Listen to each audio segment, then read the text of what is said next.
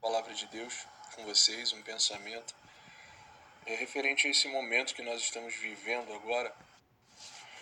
Olá, bom dia, boa tarde, boa noite, não sei o horário que você vai estar vendo esse vídeo, mas eu queria dividir um pedacinho aqui da palavra de Deus com vocês, um pensamento é referente a esse momento que nós estamos vivendo agora, que se encontra no Evangelho de João, capítulo 12, versículos 42 e 43, que diz assim: Contudo, muitos dentre os principais governantes creram nele, mas por causa dos fariseus não o confessavam, para não serem colocados para fora da sinagoga, porque eles amavam mais a glória dos homens do que a glória de Deus. Querido, nós estamos vendo aqui João dizer que alguns dos principais da sinagoga sabiam quem era Jesus, reconheciam Jesus, internamente aceitavam a mensagem de Jesus.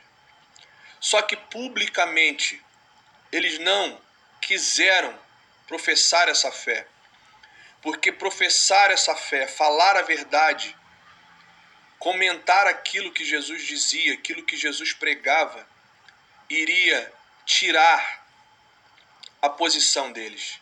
Iriam tirá-los das suas posições políticas, das suas posições sociais. Eles não falavam a verdade que Jesus dizia, porque eles tinham medo. Eles preferiram a glória dos homens do que a glória de Deus. E nesse contexto nós estamos vivendo um momento onde exatamente isso está acontecendo agora. Por quê? Porque nós estamos vivendo um momento no mundo aonde aqueles que acreditam em Deus, perceba que nesse texto aqui estão falando dos fariseus, do hebraico perushim, que significa separados por Deus, que vem da raiz parache, separados. E aí você vai dizer, mas Anderson, como assim?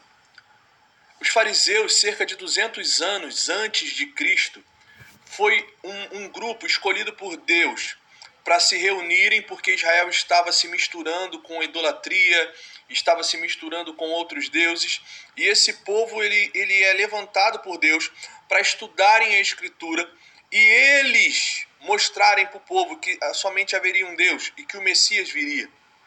Então esse povo que passa cerca de 200 anos, eles sabem muito bem que Jesus é o Messias. Por quê? Porque foram eles mesmos que colocaram na lei as características do Messias. Existiam milagres que somente o Messias poderia fazer, e foram os fariseus que decifravam esses milagres. Eram eles que faziam isso. Então eles sabiam que Jesus era o Messias. Por quê? Porque a cura de um leproso somente o Messias poderia fazer. Porque no contexto judaico, a cura de um leproso era algo que só Deus poderia fazer, porque para eles a lepra era uma condição imposta pelo próprio Deus. Então somente Deus poderia tirar esse decreto sobre a vida de um leproso. Então quando Jesus manda o leproso ir ter com o sacerdote, ele está mandando o um recado: Eu sou o Messias que vocês escreveram que eu seria, eu sou esse Messias. Eu sou o único que pode curar a lepra, porque eu sou Deus, eu sou filho de Deus.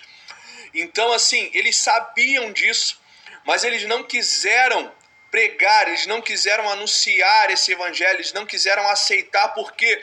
Porque eles preferiram a glória dos homens, eles preferiram a fama, eles preferiram a sua posição.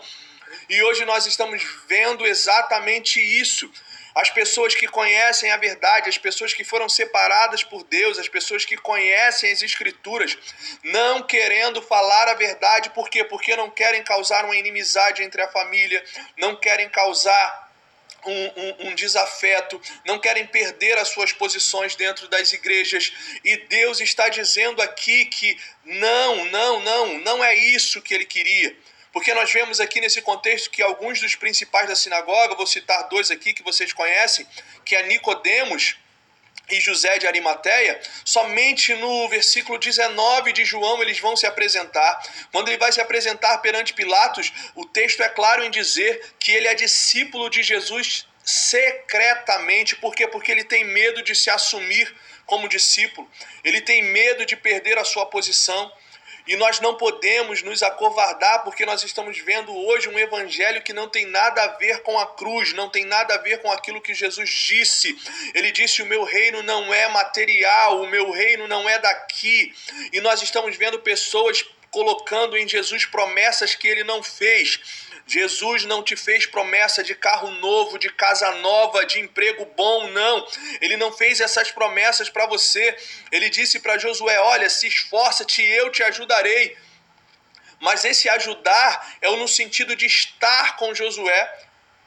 Alguns estudiosos vão dizer que esse ajudarei nem está inserido ele está dizendo que eu vou estar contigo. Então, casa, carro, emprego não tem, não tem nada a ver. É claro que se você fizer a sua parte, Jesus vai te abençoar, Jesus ele vai te ajudar nesse sentido de estar contigo, zelando pelo teu esforço. Mas a promessa que ele fez não é essa. Nós estamos vivendo um evangelho de prosperidade, de uma graça barata que existem alguém pregando, algumas pessoas pregando que não precisa mais orar, não precisa mais jejuar, não precisa mais isso, não precisa mais aquilo, porque Jesus levou sobre si todas as nossas enfermidades, como está lá em Isaías, não entendendo o que está escrito ali. Você imagina que se nós fôssemos pensar assim, seríamos uma geração eterna na face da terra, porque o crente não tem o direito de ficar mais doente, ele não pode aceitar mais ficar doente. E quando Jesus está dizendo que a promessa é para a eternidade, Isaías está profetizando no presente, falando do futuro, usando o verbo no passado. O que, que, é isso? Dentro da teologia chamam isso de tripídico. Por quê? Porque ele está dizendo de algo futuro que está para acontecer. É claro que todo aquele que está debaixo do sol, tanto justo quanto injusto, ele está sujeito às mesmas coisas. Nós estamos vendo o que está acontecendo na face da terra, mas as pessoas parecem que não entendem o que Jesus disse, não entendem o que Jesus falou. Nós não estamos mais falando do Apocalipse, nós não estamos mais falando do fim, nós estamos vivenciando o fim e nós precisamos nos levantar como voz proféticas, pessoas pregando que as coisas vão melhorarem, que as coisas vão virar o céu na terra. Querido, o único que vai fazer o céu chegar na terra, aparentemente, é o anticristo, politicamente falando.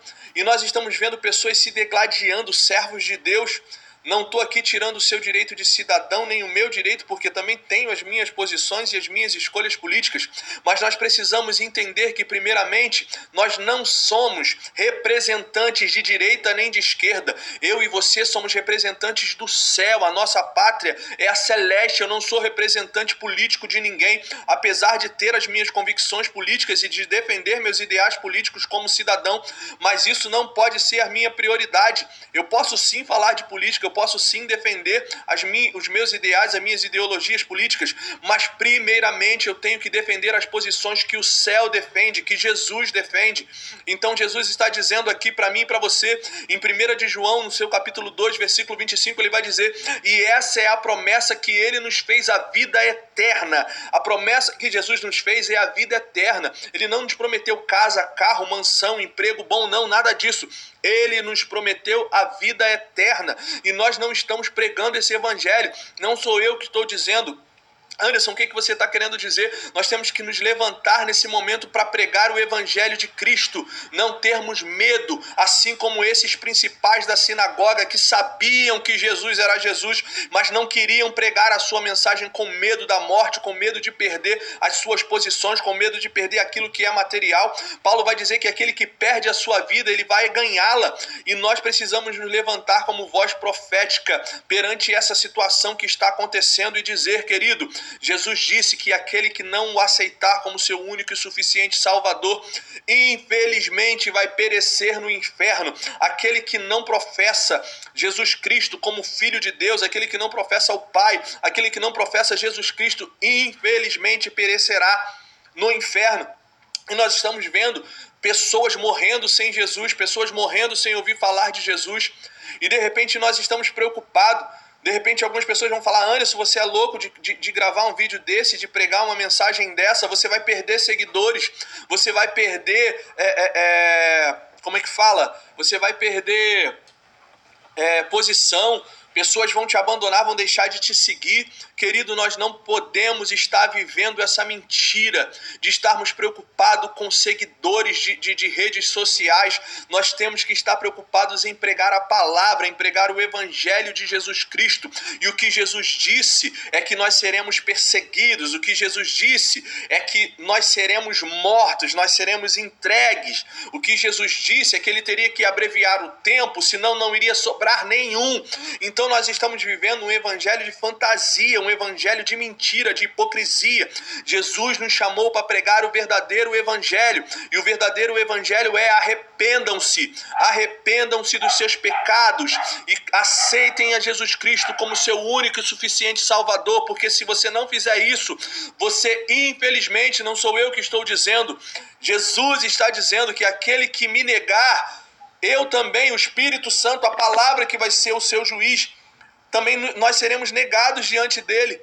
Então, que nós possamos entender isso, que nós possamos nos apegar à palavra de Deus e que nós possamos não ter vergonha do Evangelho, que nós possamos nos levantar como uma voz profética nesse tempo, entendendo que nós não podemos pensar em nada material, em nenhuma posição social, Pregue a palavra em tempo e fora de tempo. Anuncie que Jesus está voltando e você precisa crer que Ele é o Filho de Deus e Ele é o único que tem o poder e a capacidade de nos levar a salvação, de nos levar à eternidade. Ele disse: Eu sou o caminho, eu sou o modelo, eu sou o exemplo a ser seguido. Então, querido, não adianta nós ficarmos aqui tendo medo de pregar a palavra, nós temos que amar como Jesus amou, perdoar como ele perdoou, ensinar aquilo que ele ensinou. Então, se levante como voz profética. Ah, se todos nós tirássemos o tempo que nós tiramos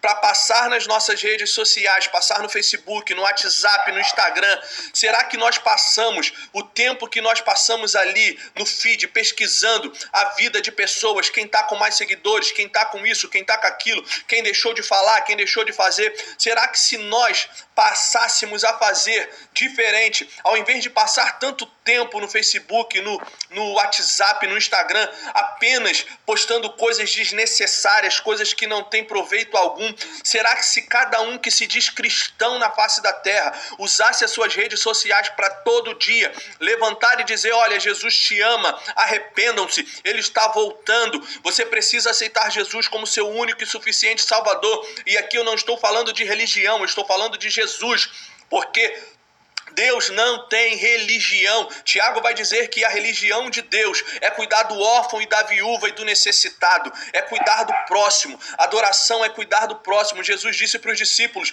Estive preso e não me, visita, me visitaste, tive fome e não me deste de comer. O que Jesus está dizendo que eu e você temos que olhar para o próximo, cuidar do próximo, amar o próximo, alimentar o próximo, dar de beber ao próximo, cuidar do próximo, ouvir o próximo, porque às vezes o próximo está precisando nem é de alimento nem é de, de nada financeiro. Às vezes o próximo está querendo ser ouvido porque não tem ninguém para lhe ouvir. E às vezes existem pessoas que estão do nosso lado, passando por coisas terríveis e nós não nos colocamos à disposição de dizer: Olha, eu estou aqui para te ouvir, eu estou aqui para segurar na tua mão, né? Esse evangelho de mentira, um evangelho que discrimina, um evangelho que aponta e aponta o homossexual e aponta a lésbica, aponta a religião dos outros e eu e você não estamos aqui para julgar e nem apontar ninguém, nós estamos aqui para amar, amar em Jesus.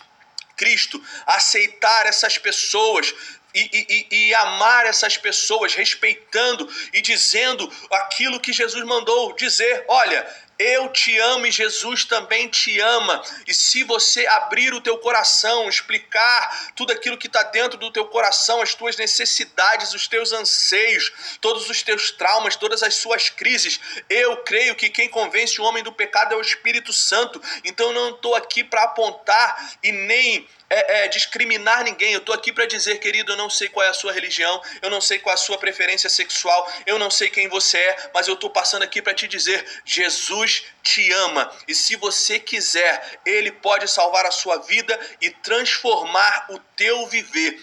Basta somente você abrir o seu coração e dizer: Jesus, eu te aceito como o meu único e suficiente Salvador. Muda a minha vida, muda a minha história. Eu estou passando aqui para te dizer que Jesus, ele pode mudar a sua história. Fique com Deus. Forte abraço.